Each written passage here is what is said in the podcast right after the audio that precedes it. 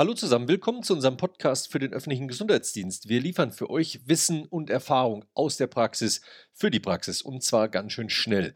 Wir recherchieren jetzt gerade für euch und geben euch praktische Tipps für die Arbeit im Gesundheitsamt. Heute zum Thema Einsatz persönlicher Schutzausrüstung und die Frage, die wir uns heute stellen, ist, wie wähle ich denn eigentlich die richtige PSA, also die persönliche Schutzausrüstung, aus? Martin, gerade in der Corona-Krise wurde unendlich viel persönliche Schutzausrüstung von wahrscheinlich zwielichten Händlern angeboten.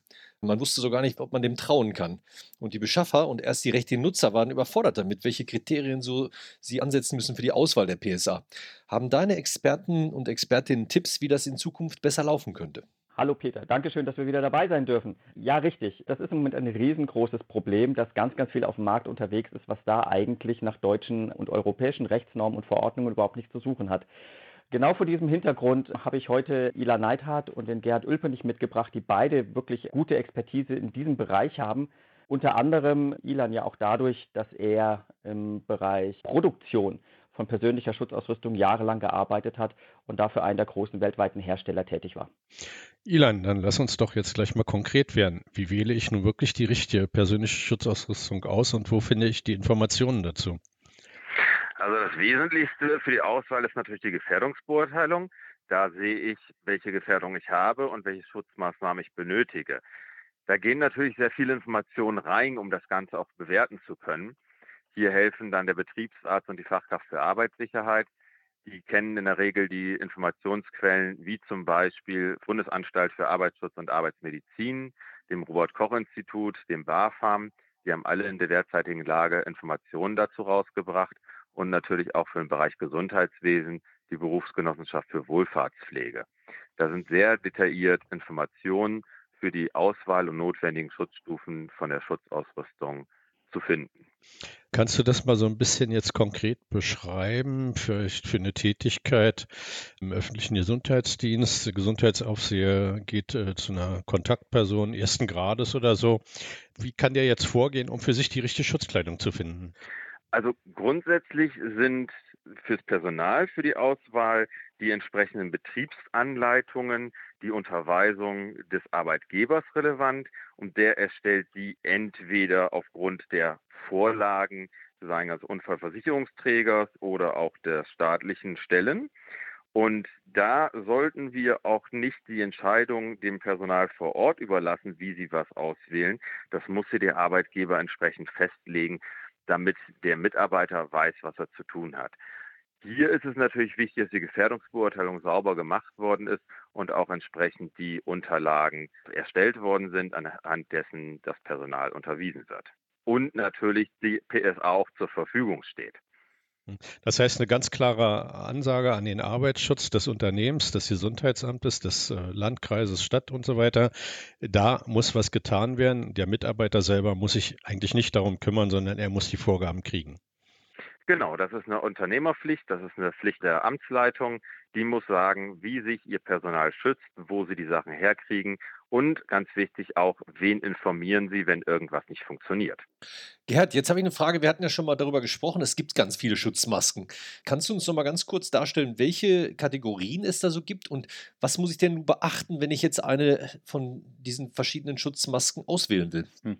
Ja, es gibt also vom Grundsatz her, seitdem wir Corona haben, drei Maskentypen. Das ist einmal die Mund-Nasen-Bedeckung, MNB, der Mund-Nasenschutz und die FFP-Masken.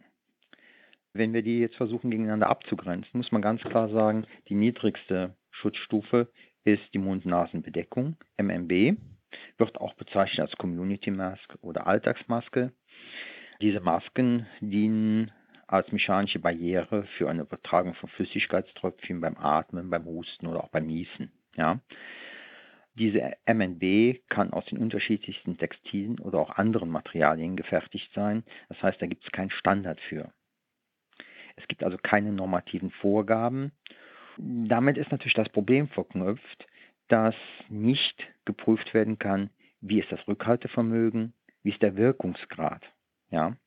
Und dieser Wirkungsgrad ist sehr stark abhängig von den verwendeten Materialien, von der Passform, von der Dichte des Gewebes und so weiter. Äh, ich persönlich finde es sehr, sehr problematisch, diese Masken überhaupt einzusetzen, weil man findet im Internet sehr, sehr viele unterschiedliche Fertigungsvorschläge, Materialvorschläge. Gerade bei den Filtermaterialien sollte man sehr, sehr vorsichtig sein, da gerade diese nicht geprüften Filtermaterialien auch gesundheitsgefährdend sein können. Ich habe jetzt letztens im Internet noch eine Anleitung gefunden, da wurden Staubsaugerbeutel empfohlen. Hierbei sollte man berücksichtigen, dass zum Beispiel viele Staubsaugerbeutel mit äh, mykoziden Materialien behandelt sind, um eben zu verhindern, dass Schimmelpilze wachsen können. Und die sind ja nicht gerade gesundheitsfördernd. Ein anderes Problem ist, wenn ich Materialien verwende, die aus Asien kommen, die werden über Container nach Europa gebracht und äh, diese Container werden vor der Verschiffung begast. Zum Beispiel ein sehr beliebtes Begasungsmittel ist in China noch Methylbromid, was mittlerweile in der EU verboten ist. Und wenn ich solche Materialien dann verwende, können auch noch Rückstände von diesen Begasungsmitteln in den Materialien sein und die würde ich dann einatmen. Das kann zu Allergien führen, zu Lungenschädigungen und so weiter. Ja, diese Mund-Nasen-Bedeckungen dienen ausschließlich dem Fremdschutz. Dann gibt es Weil da ist doch immer so die Idee, alles, was ich über den Mund habe und über der Nase habe, ist so besser, als wenn ich das, sage ich mal, meinem Gegenüber ins Gesicht spucke, oder? Ja, die haben mit Sicherheit eine Schutzwirkung, aber ich kann eben nicht festlegen, wie hoch ist die Schutzwirkung und ich sollte immer darauf achten, welche Materialien ich für den Masken Selbstbau in Anführungsstriche verwende. Ein anderes Problem ist, Menschen denken, viel hilft viel. Das heißt, es werden dann mehrere Schichten übereinander vernäht von Textilien, von äh, Kunststoffmaterialien und so weiter. Das hat natürlich auch einen großen Einfluss auf den Atemwiderstand. Und wenn ich dann solche Masken bei Menschen verwende, die äh, Probleme, eh schon Probleme mit dem Atmen haben, die Asthmatiker sind oder so, kann das das Problem noch verschärfen. Okay, was muss ich denn nun tragen als Mitarbeiter im Gesundheitsamt? Im Gesundheitsamt bzw. im medizinischen Bereich sollten nur Masken verwendet werden, die auch Normungen unterliegen. Das heißt also ein Mund-Nasen-Schutz MNS oder FFP. Diese medizinischen Mund-Nasen-Schutzmasken, die werden vorwiegend auch im medizinischen pflegerischen Bereich eingesetzt, weil sie relativ angenehm sind Sie können die Verbreitung von Speichel- und Atemtröpfchen reduzieren. Sie dienen dem Fremdschutz und sie unterliegen im Gegensatz zu den Mund-Nase-Bedeckungen gesetzlichen Regelungen, denn sie gehören zu den Medizinprodukten. Ja? Aber dieser Mund-Nasenschutz hat auch noch eine relativ hohe Leckagerate. Der liegt also nicht fest am Gesicht an. Besser sind, insbesondere wenn ich natürlich dann mit infektiösen Patienten arbeite in, oder anderem infektiösen Material arbeite, sind partikelfiltrierende Halbmasken, bezeichnet auch als FFP-Masken, Filtering Face Pieces. Diese FFP-Masken werden im Arbeitsschutz verwendet, wenn sich gesundheitsschädliche Stoffe in der Luft befinden. Und wie der Name schon sagt, wirken diese Masken nur aber gegenüber Partikeln und nicht gegenüber Dämpfen und Gasen. Das heißt also, wenn ich viel oder sehr viel mit hohen Desinfektionsmittelkonzentrationen oder anderen Schadstoffkonzentrationen arbeite, dann sind diese partikelfiltrierenden Halbmasken nicht sinnvoll.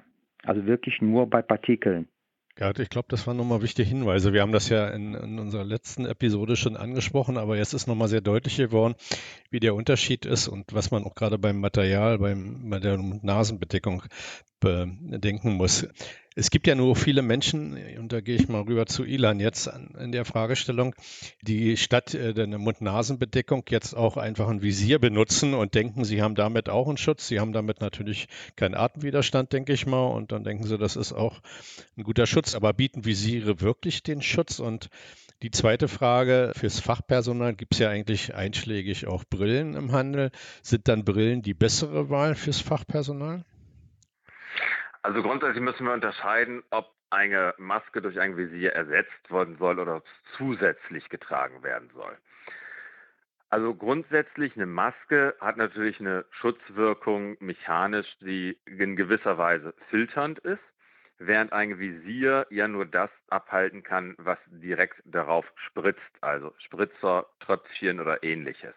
Ein Visier bietet maximal einen geringen Schutz gegen Aerosole, kommt hier wieder auf die Zeit an, auf die Lüftung und andere Sachen. Es gibt da Studien, aber es gibt da keine klare Aussage über Dauer und tatsächliche Schutzwirkung im größeren Bereich. Das heißt, ein Visier ist eigentlich nur für den Bereich Spritzer und Tröpfchenübertragung geeignet. Wichtig ist hier natürlich auch in dem Moment, wo ich Infektionen über die Augen übertragen kann, muss ich natürlich nicht nur meine Atemwege schützen, sondern natürlich auch meine Augen. Und dafür kann ich ein Visier verwenden oder Brillen. Was man verwenden möchte, ist jetzt ein bisschen auch abhängig davon, welche Tätigkeiten ich habe. Das heißt, man kann hier keine pauschale Aussage treffen. Was aber grundsätzlich auch in den Empfehlungen der CDC schon seit langer Zeit drin ist, ich habe natürlich auch mit den Visieren, die ich zusätzlich zur Maske im Gesundheitswesen trage, einen zusätzlichen Schutz meiner Atemschutzmaske. Das heißt, die wird nicht so schnell durch Tröpfchen, Spritzer oder andere Sachen von außen kontaminiert, wenn ich davor noch ein Visier trage. Also es schützt meine Maske in gewisser Weise vor direkter Kontamination. Nicht vor Aerosolen, aber vor Spritzern und Tröpfchen. Was wichtig ist immer, wenn man einen Augenschutz, sei es Brille oder Visier trägt, eine der Herausforderungen, die da jeder kennt, ist das Thema Antibeschlag. Das sollte man mit berücksichtigen. Da kann man natürlich auch zusätzlich die Brillen oder Visiere mit einer Antibeschlagsbeschichtung ausstatten und natürlich auch regelmäßig dann erneuern. Das wäre immer ungünstig, wenn man daran nicht denkt, die Brillen oder Visiere neu aus der Verpackung nimmt, sie nicht kennt, nicht weiß, ob die ausreichend an die Beschlag beschichtet sind, dann verwendet und dann ist, befindet man sich mit beschlagener Brille oder Visieren in der Arbeitssituation, wo man nicht mal eben rauskommt. Das ist der Grund, warum solche Sachen halt auch entsprechend auch ausgebildet, trainiert und ausprobiert werden müssen. Mhm, ich würde jetzt gerne mal ein konkretes Beispiel machen. Man sieht es ja auch im Fernsehen sehr viel. Die Mitarbeiter und Mitarbeiterinnen der Gesundheitsämter machen Nasenabstriche. Ist in einer solchen Situation neben der Maske auch noch eine Brille zu tragen? Reicht das Visier? Nehme ich eine richtige Brille? Was empfiehlst du da? Was ist da notwendig?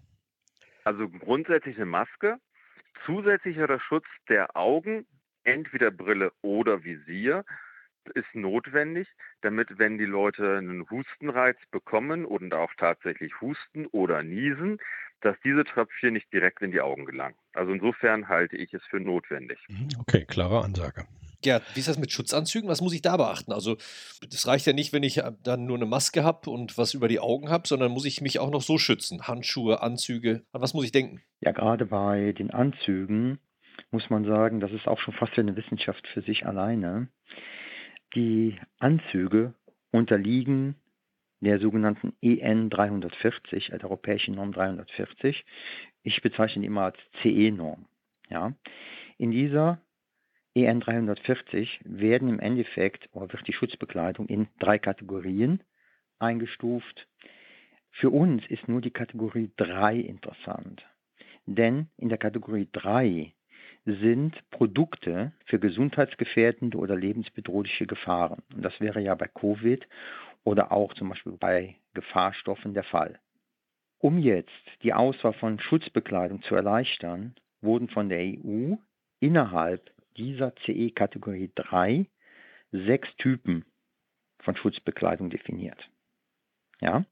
Und die Zertifizierung gemäß eines bestimmten Typs legt die Schutzwirkung gegen eine spezifische Gefahr fest. Und als Gefahren sind hier genannt Gase, Flüssigkeiten und Stäube. Für den medizinischen Bereich, sprich also ÖGD, auch für den veterinärmedizinischen Bereich, kommen insbesondere die Typen 3 und 4 in Frage. Das ist Schutz gegen Flüssigkeiten. Der Unterschied zwischen Typ 3 und Typ 4 ist in der Prüfung des Anzuges begründet und der Widerstandsfähigkeit gegenüber Flüssigkeiten. Bei dem Typ 4 handelt es sich um einen sprühdichten Anzug. Das heißt, Der Anzug wird gegen eine Durchtränkung mit Flüssigkeiten getestet. Das ist ein druckloses Verfahren. Das kann man sich so vorstellen, als würde man unter einer Dusche stehen und würde dann diesen Anzug tragen. Die Typ 3 Anzüge sind flüssigkeitsdichte Anzüge, die mit einem Wasserstrahl, also unter Druck getestet werden. Ja, man kann sich das dann wieder so vorstellen, dass ich mit einem Wasserschlauch abgespritzt wurde. Bedeutet, dass ich bei dem Typ 3 eine höhere Sicherheit haben. Diese ganzen Prüfungen erfolgen, wie schon gesagt, nach EN-Normen und Typ 3 und Typ 4 erfolgt nach der EN 14605. Das Problem, was wir jetzt haben, ist bei der Einteilung der Schutzbekleidung, diese Einteilung in die sechs Klassen bezieht sich immer auf die Beständigkeit gegenüber Chemikalien. Wir haben aber jetzt das Problem im ÖGD, dass uns nicht nur Chemikalien interessieren, sondern eben auch biologisches Material. Wenn ich also jetzt einen Anzug haben möchte, der auch gegen biologisches Material beständig ist, dann muss dieser Anzug zusätzlich zu dem Typ 3 oder 4 noch die Kennzeichnung B haben. Das bedeutet, dass dieser Anzug nach der EN 14126 geprüft worden ist gegenüber Blut. Eine solche getestete Schutzbekleidung ist meistens etwas teurer als die nur nach Typ 3, 4 getestete, aber es ist eigentlich eine Grundvoraussetzung dafür, dass sie im Gesundheitsbereich eingesetzt werden kann sollen diese Schutzanzüge noch weitere Anforderungen erfüllen, wie zum Beispiel antistatische Eigenschaften. Ja, so müssen sie noch nach weiteren Normen getestet werden, zum Beispiel bei Antistatik nach der EN 1149-1.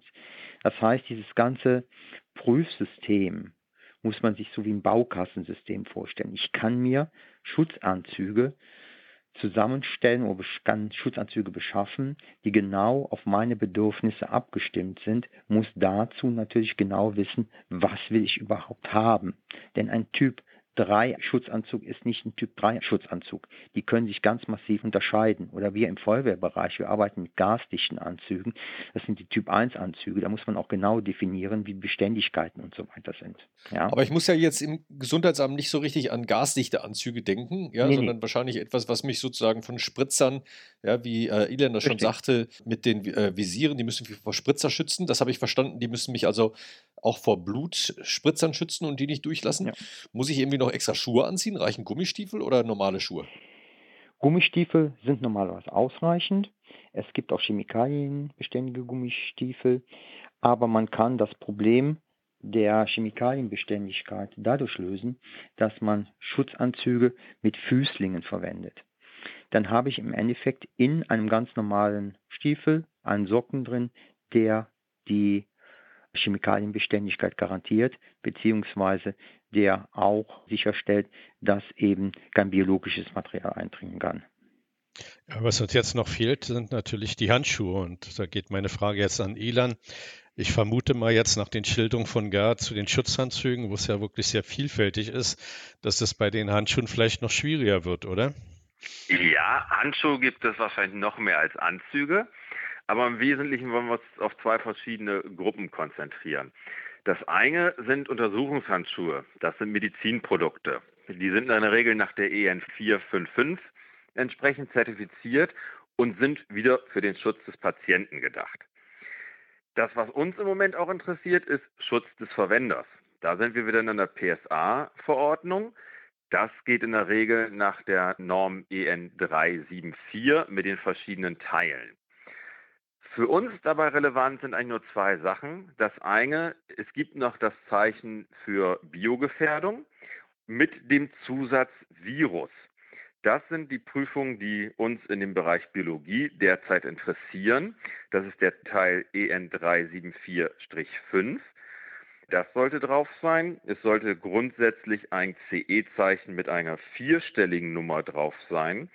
Und dann kann man noch berücksichtigen, gegen welche Chemikalien schützt das. Nicht, weil wir jetzt irgendwie im Chemielabor arbeiten wollen oder so, sondern wenn man sagt, man trägt die länger, auch bei Handschuhen gibt es ja derzeit einige Lieferschwierigkeiten, man möchte die zwischendurch desinfizieren oder so, dann sollte man natürlich darauf achten, dass die Desinfektionsmittel, die ich verwende, auch entsprechend nicht den Handschuh zu schnell angreifen oder kaputt machen oder durchgehen, sodass ich da neben dem Bioschutz auch noch den Schutz vor den Desinfektionsmitteln mit im Kopf haben sollte. Für die Auswahl ist natürlich auch das Material relevant. Typischerweise wird in den Bereichen Nitrilhandschuhe verwendet. Latex gibt es da auch, hat meist weniger Permeationsschutz, sprich geringere Standzeiten, wenn ich Desinfektionsmittel einsetze.